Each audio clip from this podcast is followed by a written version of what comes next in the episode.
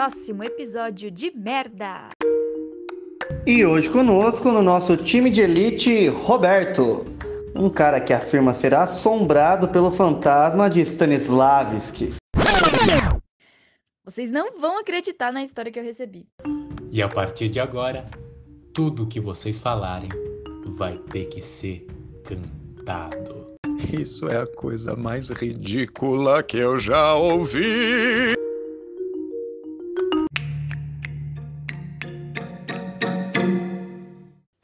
Filha da puta!